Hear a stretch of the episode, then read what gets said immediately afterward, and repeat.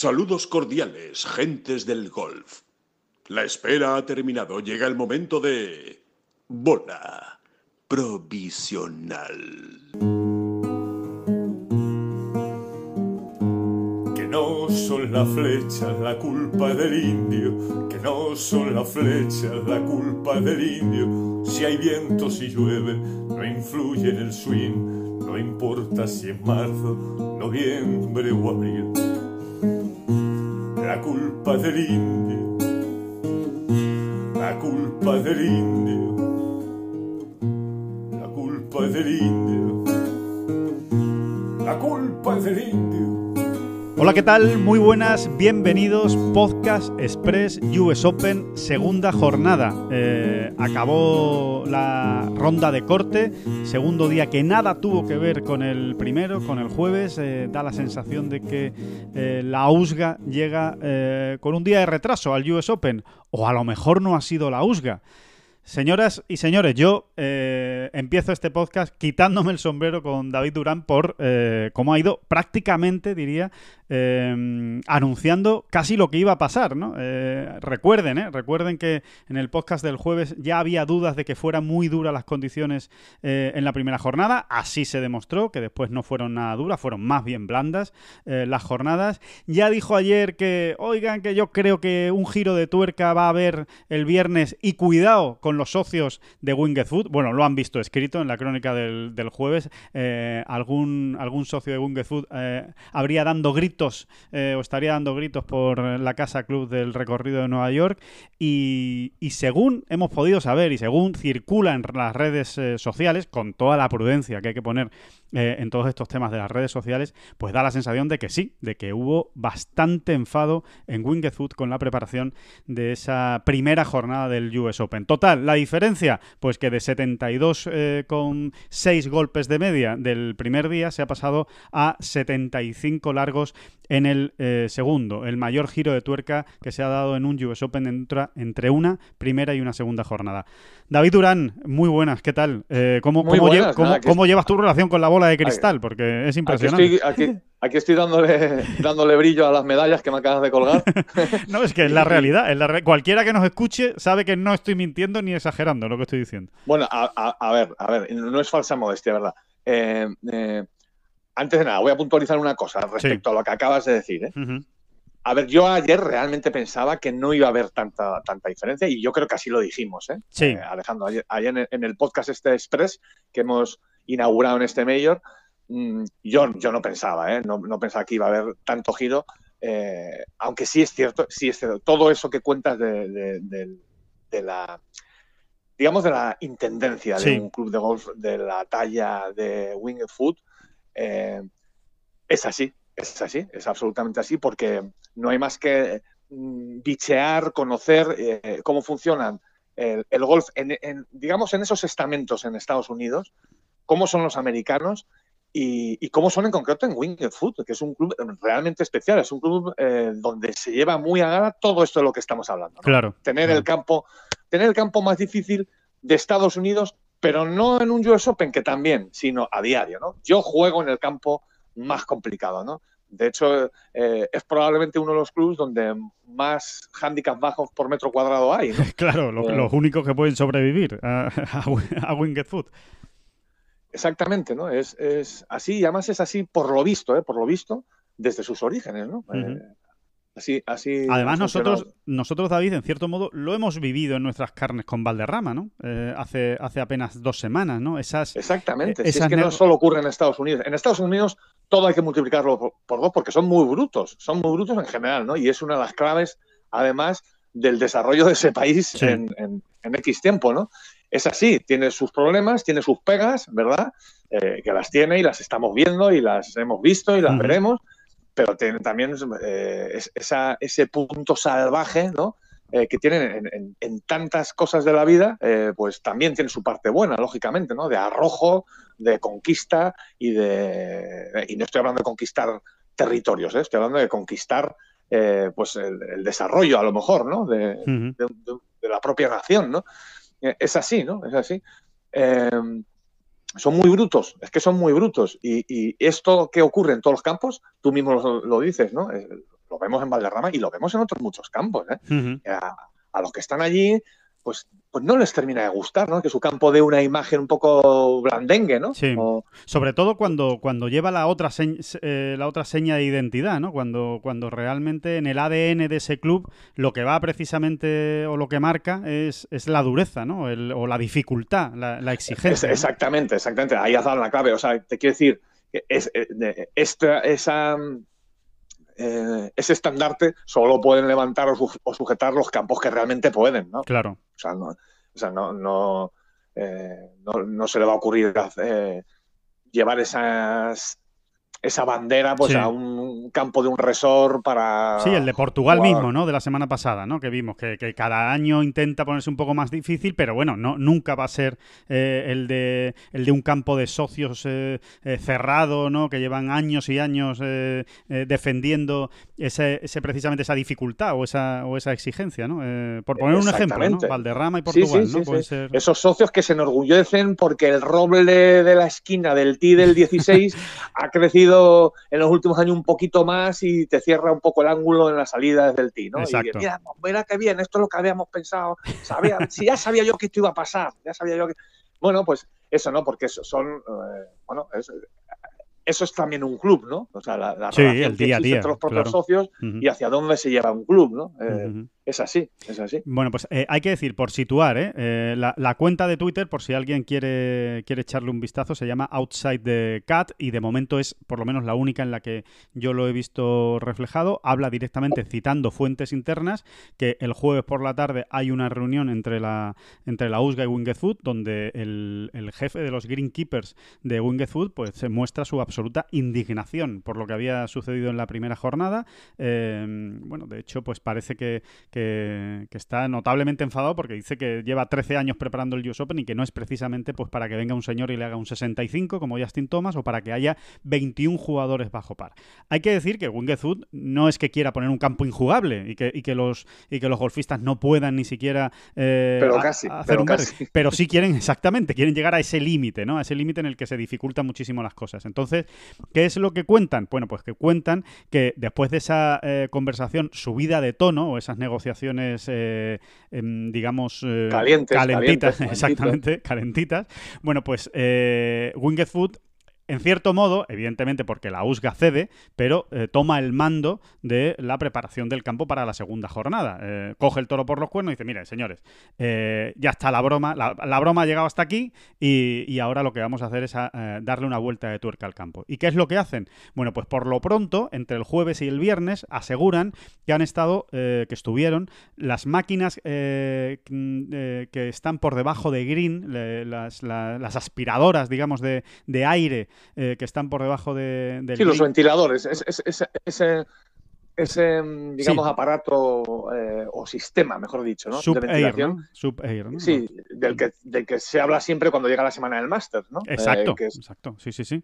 Y que, ha sido un poco el campo paradigma en ese sentido, ¿no? Claro. quizá pionero, pero no lo sé, No sé si fue Augusta Nacional el primero que lo puso que lo puso en marcha, ¿no? Pero que eh, quizá uno de los primeros que los dio a conocer, eso es verdad, David, o sea, de los que de los que se dieron a conocer. Entonces, que durante toda la noche han estado funcionando los eh, ventiladores, pues precisamente para secar los greens y eso es lo que ha hecho pues que en el en la segunda jornada todos ustedes lo pudieron ver por televisión perfectamente, los greens eh, no es que hubieran cambiado radicalmente, pero sí que habían cambiado considerablemente. Estaban más rápidos, un punto más en el steam meter y sobre todo al final de la tarde que, es lo que cuenta, porque eso es lo que indica la evolución que están tomando los greens de Winged Food, pues al final de la tarde ya sí estaban eh, considerablemente duros y, firmes. Y lo que queda, David, que eso es lo que, lo que ahora eh, tocará explicar, ¿no? Que a ver lo que nos vamos a encontrar el fin de semana, pero ahora mismo nadie pondría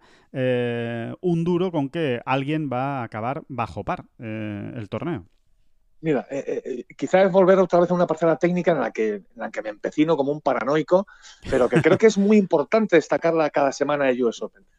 simplemente el hecho, por supuesto, la dureza de los greens es definitiva, ¿no? Pero simplemente el hecho de poner los, los greens un poco más rápidos, en, en, en, esos, en esas superficies tan movidas, ya, es, ya, es, ya es de vital, de vital es de capital importancia. ¿Por qué? Porque entonces entramos en ese rango del que hemos hablado estos días, eh, donde los pads de par ya se te van a los dos metros de distancia. Y eh, los pads de un metro, metro veinte, metro treinta, 90 centímetros, esos eh, los profesionales los meten todos, como digamos, ¿no? Sí, como quien, dice casi con los ojos cerrados, sí. Exactamente, se fallan, se fallan, ¿eh? Se fallan, se fallan, pero estamos hablando de un porcentaje del 90%, ya depende del jugador, ¿no? En cuanto te vas ya eh, al metro 80, dos metritos, ¿eh? ese rango que, hablábamos de 4 a 8 pies, ¿no? es decir, del metro 20 a, a los 2,40 más o menos, ¿vale? Ahí ya todo cambia. Ahí ya el porcentaje es baja a la mitad, o sea, es, estás enchufando entre el 40 y el 50% y más en esos greens, ¿no?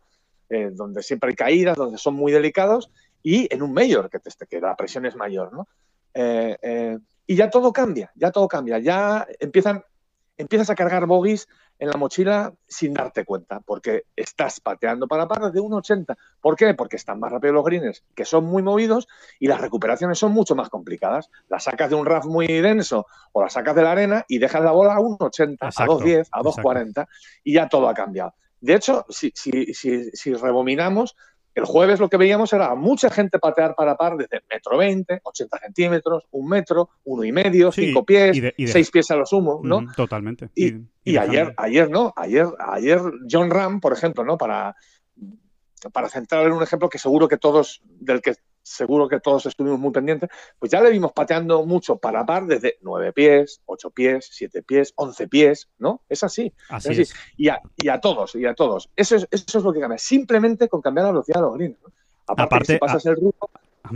Sí, sí, sí. No, perdón, perdón, dime, dime. No, no, no, no, simplemente por, por apostillar que aparte de lo que, de lo que influye, ya no solo a la hora de meter ese pad de metro y medio, sino a la hora de tirar el anterior o de hacer la sacada de bunker, porque ya, estás mucho más tenso. Ya dices, oiga, que como se me vaya un poco la mano, ya no es que me vaya a metro y medio. O sea, si la hago perfecta, me quedo a metro y medio. Y si se me va un poquito la mano, me puedo ir a tres metros. Y esto ya es una cosa muy seria, ¿no? Ya, ya me meto en un problema importante. Entonces, claro, ya no pateas con la misma libertad, ya no, ya no sacas de bunker con la misma libertad, ya no eh, sacas de RAF con la misma libertad. Y, claro, y entonces, de repente... Todo se comprime, ¿no? La soga se te va, se te va hincando al cuello, ¿no? Es así. Y, luego, por supuesto, es obvio, Alejandro, es obvio que vamos a seguir viendo excelentes recuperaciones de gente que la deja un palmo. Eh, eh, eh, chapó, ¿no? Sombrerazo. Claro. Porque ahí eso es oro puro. Oro puro. Porque hay mucho nivel, claro. Exactamente, exactamente. Y, porque hay posiciones pues que a lo mejor te encuentras la bola un poquito mejor por claro. o, tienes un ángulo un poquito mejor desde el bunker. Ya ahí entra un poco mucho el azar y, y bueno, y luego las capacidades de cada uno, por supuesto. Claro, y, es oro puro, oro puro. Esas recuperaciones desde un metro eh, son oro puro. Ayer, por ejemplo, me llamó muchísima la atención, muchísimo. ¿eh? Fue una casualidad, ¿eh? Ver a Dustin Johnson pateando para par desde dos palmos como siete u ocho veces. es que te ponían la imagen y te, pero si están repitiendo el hoyo anterior, ¿esto qué es? Eh, además un par ridículo de dos palmos, ¿por qué me repiten eso? No, no, no, es que es el hoyo siguiente ya y otra vez, y otra vez, y otra vez. Eh, es verdad que al final Johnson patinó un poquito, venía haciendo una gran vuelta. ¿eh? Bueno, estaba siendo de los mejores del día. Un menos dos en el día. Realmente se las arregló, ¿no? Realmente también porque todo ese tramo del que yo estoy hablando, lo que estaba era en green. Y entonces eh, tiraba el primer pat y se las arreglaba para dejarse el de vuelta muy cortito siempre, ¿no? Muy cortito. Realmente él no, no, estamos hablando de sacar de bunker muy complicadas y demás pero fue muy curioso verle, ¿no? Eh, sí, claramente el que, el que le pille, el que, el que le coja mejor eh, la sensación a la velocidad de los greens, pues tiene mucho ganado, mucho ganado para este, para este fin de semana, porque como tú dices, David, va a ser una de las claves, sin ninguna duda, de, de quién gane el US Open, va a estar en quién sepa leer mejor la velocidad real a la que están los, los greens para, para evitar problemas, porque eh, creo que no hay ninguna duda de que eh, este US Open eh, lo va a ganar quien más pares consiga de aquí al, domingo, ¿no? Al domingo por la noche, hablando mal y pronto, lo de pares, ¿no? Eh, se van a ver poquitos verdis, eh, me da la sensación, si realmente sigue este giro de tuerca que no tiene por qué no seguir. Hasta la misma USGA, en su crónica, eh, ojo, crónica oficial de la página de la USGA de la segunda jornada, ya habla de condiciones más difíciles el fin de semana de lo que hemos visto hasta ahora. Ya avisa, ¿no? Ya da un aviso. Claro, avisa, ¿no? El propio, el propio cronista, ¿no? De, de, la USGA, que algo debe saber, ¿no? De lo, de lo que va a venir por delante el sábado y el domingo. Eh, tenemos, hay que tener en cuenta que ayer solo tres jugadores eh, ganaron al campo. Eh, Bryson de Chambó con una vuelta de 68, Hideki Matsuyama y Bubba Watson, que hicieron 69 golpes. Solo tres jugadores y que solo quedan seis eh, bajo par. Patrick Reed, recuerden, es líder con menos cuatro, Bryson de Chambó menos tres y después ya vienen Rafa Cabrabello y Harris Inglis con menos dos. Así que, bueno, el... el y, de Chambó también se podría añadir que, ganó al campo sobre la bocina, ¿no? Con un Nigel espectacular en el, en el último hoyo, ¿no? Exacto. Un par 5 que le, que escogía el hoyo 9 ayer con el viento a favor y si la ponías en calle estabas tirando a green de 2, ¿no? Porque y luego además de Chambó, el, el, leñazo que le pegó de Chambó, claro, encima al centro de calle y no me acuerdo qué tenía de, segundo tiro a green, pero era bueno, él no sé si tendría un hierro 7, ¿eh? Él, o algo así, ¿no? No, no, tenía un wedge. Tenía un wedge, un wedge, a pues green. Tenía un wedge a green eh, a 178 yardas de la, de la, bandera, pegó un wedge porque tenía viento a favor, claro, viento a favor y ese muchacho con, con esos músculos, pues un, tenía un tenía un wedge eh, de segundo, o sea que em, pues, David pues mejor me lo ponen. Claro, David, ¿te parece una casualidad o no es una casualidad que curiosamente el partido estelar hoy sábado, es decir, los dos primeros clasificados del US Open, sean de Chambó y Patty Reed. Seguramente a día de hoy, yo diría, dos de los jugadores más valientes que hay en el circuito mundial. No, no, casualidad ninguna. Sobre todo en el caso de Reed, te diría. ¿eh? Eh, eh, por esa cualidad que has destacado, ¿no? Es verdaderamente un jugador con un arrojo tremendo, ¿no? Y, ¿Cómo compite?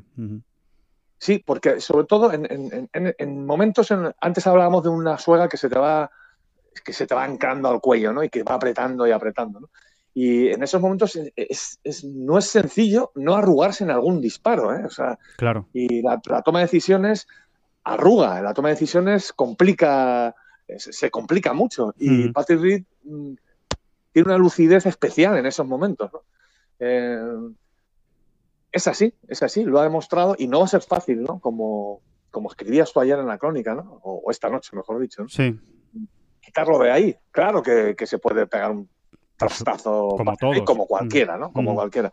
Pero, pero volverá, ¿eh? Volverá. Eh, este muchacho mm, es que lo ha probado ya. No estamos hablando de algo, bueno, nos da la sensación de que. No, no, no. Patrick lo ha probado ya en grandísimos escenarios. Él, ya ha ganado el Masters, él ya ha ganado un campeonato del mundo, muy jovencito, dos campeonatos del mundo. Y en esas tres citas, precisamente, eh, todos estábamos esperando que él cayera, ah, terminará cayendo, terminará cayendo, ¿no? alguien le va a coger. Y no ocurría, ¿eh? o, no terminaba a ocurrir, ¿no? Es, es, una fiera en ese sentido, es un perro de presa. Claro. perro de presa como también ha demostrado en la Ryder Cup. Exactamente, ¿no? En, sí, en las citas más grandes, ¿no? Realmente es un, es un jugador que en las citas más importantes es cuando, cuando da mejor versión de, sí mismo. Eh, y eso es. Y luego, tiene, y luego tiene el mejor juego corto del mundo, eh, exactamente. hoy en día. Claro, y eso. Pero muy por encima del resto, mm. ¿eh? diría yo, ¿eh? De verdad. Porque lo demuestra cada vez. O sea, es eh, lo de la arena es una locura. Es una locura. Desde, la arena. desde, el bunker es una, locura. Es como si estuviera pateando, vamos. Es una cosa de locos. Sí, y luego cómo maneja todos los recursos posibles eh, desde el RAF, con RAF un poquito más alto, más denso, menos denso. Eh, es que tiene todos los golpes, tiene todos los golpes, David. Sí, sí. Sí, y yo creo que en, este sentido em, fue muy, fue muy, ¿cómo te diría? Muy expresivo lo que ocurrió ayer en el 18, ¿no? De uh Foot. Eh, porque muchos jugadores, tal y como está puesta la bandera, en esa esquina de la derecha, detrás de una lomita, eh, tremenda, ¿no? Una, bandera mm, que a estos jugones les pedía ir a por ella, ¿no? Y, muchos terminaban pagando peaje porque se quedaban un pelín cortos y la bola cogía toda todo el frente, ¿no? Ese frente elevado del green y, y, se la llevaba 30 metros para atrás a calle, ¿no? Sí o, incluso al Le pasó a Tiger, ¿no? Le pasó a Tiger, le pasó a John Ram, le pasó a Patrick Reed, le pasó a Bua Watson, le pasó, yo no, le pasó a, a Luis Ostweisen, le pasó a muchísima gente, ¿no? A muchísimos jugadores, ¿eh? eh bueno, el, el, clinic de un solo golpe que dio Patrick Reed allí fue espectacular. Nadie la pudo dejar tan cerca como él. Y además no fue casualidad. Él, él eh, proyectó el golpe exactamente que hizo, a, picar con una bola con, muchísimo efecto, muy bien pellizcada, a picar ahí en la lomita, y la bola cayó mansamente y la dejó a, cuánto la dejó? A menos de un metro. A menos de un metro, sí, sí, sí, a menos de un metro. No sé si serían tres pies. la diferencia del disparo de todos los demás fue eh, monumental. Allí nadie pateó para par desde más cerca de tres o incluso cuatro metros. Sí, sí. Y él, vamos, para él fue casi rutinario, ¿no? y había que tenerlo bien puestos, ¿eh? Para hacer, sí, sí, sí, la bola de esa manera, eh, pensando en que pique ahí justo en la, en la rampita cuesta arriba de la loma para que luego caiga muerta. Bueno, bueno, ahí, hay, mucha, mucha magia, por supuesto, y mucho trabajo. Y mucho, trabajo. exacto. Exacto, son las dos cosas, se unen las dos cosas. No es una casualidad, no es que naciera con ese talento eh, Patty Reed. Obviamente tiene la habilidad para hacerlo, pero después eh, les aseguramos que le echa muchísimas horas al juego corto eh, alrededor de Green. Em, David, eh, capítulo españoles. Eh, nos hemos quedado con menos de la mitad. Eh, empezamos con 5 el US Open. Han fallado el corte Eduard Rousseau, Adrián Otaegui y Sergio García. Pero bueno, ojo con los dos que nos quedamos. a ver, lo primero, Alejandro, lo primero que se me ocurre, y no es echar un capote a, todos estos, a, pues a, los Otaegui, García, Rousseau, que se han quedado fuera. no es ningún capote es que nadie puede escandalizarse de, fallar un corte en un US Open. y si no, y si no le echamos un vistazo a la lista eh, de la gente que saca afuera. es, es Porque es que ahí vamos a encontrar a Colin Morikawa. Por cierto, es otra medalla que me, que me quito de la chaquetita ahora mismo, porque pensé, yo siempre pensé que, era una gran semana para Colin Morikawa y me equivoqué porque además mm, por lo que nos contaban, ¿no? Pues por ejemplo, Herbiti, ¿no? Cadi de, de, que le ha ido muy bien, ¿eh? A Paratore. Por lo que nos iban contando gente, a mí me da la sensación de que mucha gente iba a jugar este campo con la precaución de salir con mucho hierro 2 desde el y no se está viendo, esa es la verdad. Así que me quito otra medalla más, ¿eh? Sí, eh, porque el campo está muy largo, porque el campo está muy largo y, yo creo que concretamente ayer, eh, por el frío, ¿no? por la bajada de temperaturas y con el viento del norte, que fundamentalmente pilla en contra en, muchos hoyos, em, todavía lo ha hecho más largo, ¿no? Y, es lo que hace que, los jugadores pues tengan ese reparo, ¿no? A, salir con hierro en el sentido de es que me voy a, me voy a dejar un segundo golpe demasiado largo. y también les puede el instinto del jugador, ¿no? Dice, al final dice, mira, dame el driver, macho y, la voy a tirar por ahí a ver, si la meto y también, y, también ha habido otra circunstancia muy importante, y es que el RAF eh, es muy denso, pero ellos mismos se han dado cuenta que es otra de las cosas que valorábamos el jueves cuando decíamos que veían el modo de meter la mano. Ellos mismos se han dado cuenta que a veces, bastantes veces, más de las que pudiera parecer, te encuentras posiciones más o menos jugables, ¿no? Eh. Exacto. Sí, sí, sí, eso es muy importante y creen que pueden, eh, si no, si no llevarla a green, por lo menos ponerla en un bunker de green o en los alrededores de green en o, en el antegreen, ¿no? Y, darse, y darse incluso una, oportunidad. Exactamente. Aunque también en ese sentido hubo una vuelta a tuerca ayer. ¿eh? Ayer tuvieron más problemas. Sí, estaban más duros. Estaban más duros. sí, el RAF no deja de crecer, probablemente el frío, ¿no?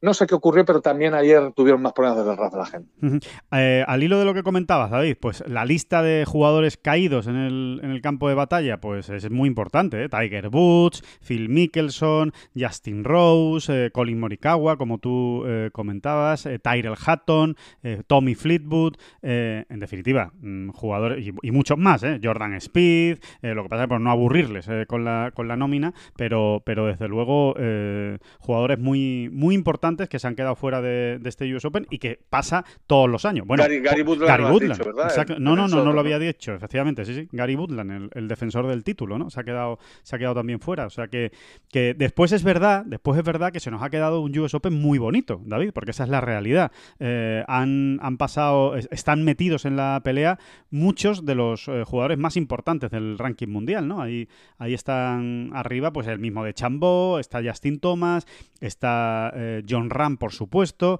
eh, Patrick Reed, que es el número 10 del, ranking mundial. Dustin Johnson y Rory McIlroy se han quedado en un segundo escalón. Eh, Rory fue de los que más sufrió en el día de ayer con el cambio de tuerca del campo. Eh, bueno, los dos están con más 3. No se les puede dar ni muchísimo menos por descartado. Es que realmente no puedes dar por descartado prácticamente a nadie, ¿no? Y sobre todo si, si tanto va a cambiar las condiciones. ¿Quién te dice, David, que Rory McIlroy con dos vueltas de par no gana el US Open? Por supuesto, ese, es otro capítulo muy interesante, ¿no? Y es que con cuánto se va a ganar, ¿no? Claro. Eh, es que es imposible, ¿no? Porque ahora ya realmente vamos a ver hoy otra vuelta de tuerca. muchas más vueltas tampoco se pueden dar, ¿eh? aunque me da la sensación de que los greens van a ir a más, a más, a más en dureza y, velocidad. apaga y vámonos, ¿no? la, que se puede liar ahí, la que se puede liar. Y estoy muy de acuerdo, o sea, pues Rory McIlroy con dos vueltas de par, pues quizá, quizá eh, estaría ahí luchando ¿no? por la victoria. Sí, yo, yo, creo que sí, desde luego. A mí, a mí ahora mismo, a bote pronto, me, surge el, el, nombre, el número perdón, de más dos, más uno, más tres como resultado ganador es lo que me lo que me lo que me aparece en la cabeza pero obviamente mm, eh, hay, para eso sí que hay que tener una bola de cristal porque hay que ver pues cómo preparan realmente el campo dónde eh, ponen las banderas eh. eso es eso es complicado o sea que, vamos a ver vamos a ver realmente nada. hay una, llamada no, ningún problema. El, vamos a ver lo que hace la USGA no y Winged Food por supuesto y su superintendente. David. Así es así es Sí, no, así es, así es, exactamente. Sí, que, no, que, no, que no tenemos una bola de cristal como para saber con qué resultado se va a ganar, pero que más o menos no, no parece descabellado, ¿no? Pensar en un más dos, un más uno, un más tres, un, más dos, ¿no? Alrededor, poquito, poquito sobre par o incluso al par, ¿no? A lo mejor ya depende de, evidentemente, de lo que hagan estos jugones también, ¿no? Y de cómo pueda aguantar eh, Patty Reed eh, ese menos cuatro que, que vale su peso en oro, ¿no? Exactamente. Yo creo que ahora todos dependen mucho de esos seis jugadores que quedan bajo par también, entre los que afortunadamente se encuentra Rafa Cabrera Bello. ¿no? Exacto. Ellos han cogido ya la ventaja eh, y si ellos obviamente son capaces de rondar el registro de par eh, durante el fin de semana, pues ellos se van a ellos ellos van a ser los grandes candidatos y no estoy contando nada, es, es matemática, la matemática de la abuela, vamos, no, no tiene mucho. Creo que en ese sentido la ventaja de Patrick Reed y el tipo de jugador que es, para mí ahora mismo es otra obviedad, ¿no? Pues es el líder en solitario, ¿no? Pero mm, es el candidato mm número uno muy, muy destacado para mí, ¿eh? creo yo. Sí, sí, eh, yo estoy, total, yo estoy de acuerdo, completamente de acuerdo contigo, porque creo, eh, sinceramente, que Bryson de Chambó em, es, un jugador muy poderoso. Ojo, con, el, con el cambio que ha dado en 2020, lo ha conseguido, lo ha conseguido de Chambó. Lo que buscaba, de momento lo ha conseguido, que era precisamente cambiar para darse una oportunidad en los grandes. Estuvo para ganar el PGA Championship y aquí está otra vez, entrando en el fin de semana con todas las opciones para ganar. Hay que quitarse el sombrero, ¿eh? con esa determinación de Chambó, decir, voy a cambiar estas cosas porque quiero ser un jugador competitivo en los grandes, cosas que no había sido hasta ahora. Y, desde luego lo está consiguiendo. Pero me sigue pareciendo que eh, de Chambó eh, va más sobre el alambre que el resto, ¿no? O, que Patty Reed en este caso, eh, en cuanto a ese drive que tiene, que es monumental y que por supuesto le va a permitir darse más opciones de Verdi que otros, seguramente, pero también le va a permitir o le va a provocar meterse también en más líos, ¿no? Y me da la sensación de que en un campo tan exigente, eh, al final prima más el no meterse en líos que el darse opciones de Verdi. Sí, bueno, yo diría, yo aportaría un matiz, y es que todos van a caminar sobre el alambre, pero creo que Patrick Reed es el que mejor camina sobre el alambre. Eh, Está muy bien explicado. Es, como le veo. Y eh, de hecho es una ventaja para Patrick ahora este tipo de escenarios, porque, porque él los va a manejar mejor. El, escenario duro, salvaje, las recuperaciones imposibles, o, el, o el hecho de sacar un bogey donde todos veíamos ya un doble o un triple bogey, que ya lo ha hecho esta semana. Ya lo ha hecho. lo ha hecho esta semana. Eh, o sea, donde a todos le cae como mínimo el doble bogey él de repente salió con, con, con bogies y bogies tranquilitos, o sea, empujándola muy cerquita de ahí. Bueno, esto cómo, cómo puede ser, ¿no? Eh, en ese sentido, él ya ha ganado, él, ha cobrado ya esa ventaja, ¿no? Porque en este escenario, y parece ser que se va a poner aún más duro, él es quien mejor controla. Por supuesto, aquí, eh, lo bonito de esto, bueno, lo bonito, la incertidumbre siempre es bonita en los grandes eventos deportivos. Y la incertidumbre que aporta un US Open es sin igual, no tiene parangón en el mundo del deporte. Quiere esto decir que hoy empieza a partir su ronda y se casca un triple en el hoyo, en el primer hoyo, porque tripatea. Así, claro, primero se mete un lío y luego tripatea. Y dices, ¿y esto cómo puede ser? Pues es ¿no? Pues, sí, eh, porque ocurre. Obviamente, sí, sí. Ahora, que nadie descarte a Patty Reed si le pasa eso, ¿eh? también, también. Claro. Porque lo, normal es que acabe volviendo, lo normal. Eh, después ya, ya veremos, porque como tú dices... No le vamos a ver agachando la cabeza, ¿eh? No, Exacto. No vamos a ver. Exacto, y menos viéndose él tan arriba, ¿no? Y tan dominante la situación. No hay cosa que más le guste a un gallo como Patty Reed que estar dominando eh, alrededor de todos los mejores jugadores del, mundo. En cualquier caso, David, que nos espera... Es que, Alejandro, perdona, y, acabo con el tema de Reed. Eh, si tú y yo estamos pensando, y como nosotros, muchísima gente, supongo, y muchos jugadores, ¿no? Que están todavía eh, en, juego en el US Open, si muchos estamos pensando, a ver, ¿esto cómo, con cuánto se va a ganar? ¿Con más cuatro? ¿Con más tres? ¿Con más dos? Pues fíjate cómo puede dormir de tranquilo Patrick Reed, porque él sabe que tiene incluso margen para hacerse un 74 y un 73, a lo mejor. Sí, sí, o, ¿sabes? Un 74. Sí, sí, sí, o 2.72, vamos, que tampoco es una cosa descabellada y se hace dos vueltas de más dos y acaba al par y a ver quién caza ese resultado de par, ¿no? Exactamente, ¿no? Eh, eso da, hombre, eso no deja de ser un, colchón que da tranquilidad y hasta cierto punto confianza también. Sí, sí, sin duda, sin duda. En cualquier caso, eh, decíamos que, mm, nos espera un fin de semana extraordinario en este US Open, se lo seguiremos contando, se lo contaremos mañana. Eh, recuerden, dos opciones españolas de victoria muy claras, muy bien colocadas. Rafa Cabrabello ni, ni les cuento, o sea, está, está en la tercera posición. En el segundo partido sale hoy, en el penúltimo, eh, justo por delante de los, de los líderes con Harris Inglis. Es eh, la primera vez que Rafa Cabrabello, después de 36 hoyos en un grande, está en el top 5 del torneo. Así que eh, sombrerazo para la vuelta de par que se, que se marcó ayer el jugador canario. Y John Ram, pues ya, ya lo saben todos, está a cuatro golpes del del liderato, eh, a cinco golpes, perdón, del, liderato. Está con más uno, eh, perfectamente situado y, a ver, a ver qué es. un, par de apuntes respecto a los españoles, Alejandro. Uno, primero, Rafa Cabrabello. Algo tiene, algo tiene ahí con el US Open. Él debutó en un gran US Open, que es algo bastante anormal. ¿eh? sobre todo en el, mundo europeo, digamos, que normalmente suele ser el British, ¿no? el, primero Normalmente, no tiene por qué, pero sí es verdad que normalmente en, Europa el primer British, eh, perdón, el primer grande que uno juega suele ser el, Open. Eh, eh, Rafa debutó en, un, en los grandes, en un US Open, concretamente en Pebble Beach en 2010, y aquel día, que, yo estaba allí además, el, sábado salió en, el antepenúltimo partido, creo recordar, no me hagas mucho caso, en los últimos partidos, para, no, equivocarme mucho. Sí, sí, hace 10 años de eso ya. Exactamente. Em, y, otro matiz más sobre Rafa, o otra pincelada más. Mm, sería muy bueno, sería de desear que Rafa eh, recuperara la versión del jueves y no tanto como la del viernes, ¿no? Porque va a ser muy difícil eh, tener una jornada tan absolutamente eh, cósmica, brillante en los greens como la que tuvo ayer Rafa. Y sin embargo, la, la versión del jueves es la que hace falta, es la que más falta hace Em, ahora este fin de semana yendo más por el sitio, ¿no? yendo más ordenado ¿no? y tratando de evitar eh, las zonas complicadas y, como decías tú, los grandes números. ¿no? y, en, cuanto a John, mm, magnífica ¿no? la lucha de John, cómo acabó esa vuelta ayer. Eh, se le estaba atravesando un poquito el día, un poquito, ¿eh? o sea, porque todos estaban pasando por problemas. Quiere decir que no es que John jugase muy mal golf ni nada, simplemente que la cosa estaba difícil y no terminaban de salirle, ¿no? Pero nada, de nuevo sombrerazo con John, ¿eh? eh siempre tiene una, última carta que jugar, ¿no? Siempre saca un as de la manga final, ¿no? Y lástima de ese hoyo 9 que, por el que acababa ayer la vuelta, donde él casi había apuntado ya el Verdi, ¿no? En la tarjeta, y ese quizá fue el error, ¿no? Eh, eh, después de hacer Verdi en el 7 y en el 8, eh, pues casi se había apuntado ya el, pienso yo, ¿eh? Mm, su inconsciente casi se había apuntado también el Verdi en el 9 y, bueno, cometió algún error, ¿no? yo, creo que una vez que falló la calle tenía que haber sido un pelín más conservador porque la vuelta estaba hecha, y, y, el par ya era bueno. Y si luego caía un Verdi, pues mejor, ¿no? Sí. Pero, es que, con, un, es que eh, con un Verdi en el hoyo 9, que no es algo tan descabellado, porque no es nada descabellado verlo. Ayer no era descabellado. era el hoyo más fácil, era el hoyo más fácil ayer del campo. Eh, John habría hecho una vuelta de par.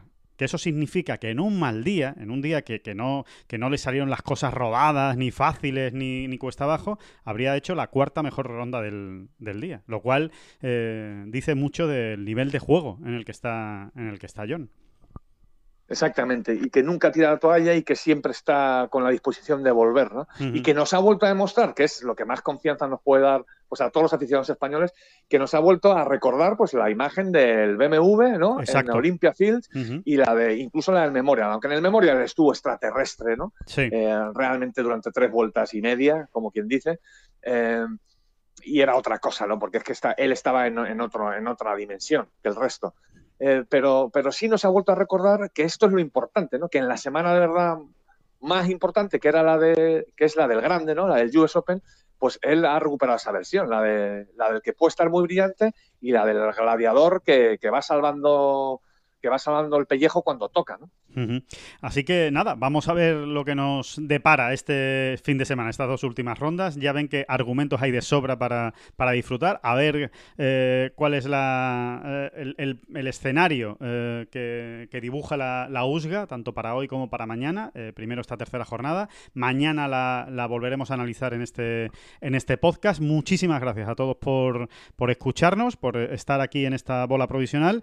Y, y mañana a ver si tenemos muchas cosas buenas que contarles y que tanto Rafa como John Ram se han dejado una gran opción de victoria para el domingo en el US Open. ¿Por qué no? Oye, eh, de momento soñar es gratis y, esta tarde disfrutaremos de esa tercera ronda del US Open. Así que eh, muchísimas gracias a todos y por supuesto David Durán, muchísimas gracias. No, hombre, no, por favor, muchísimas gracias a usted.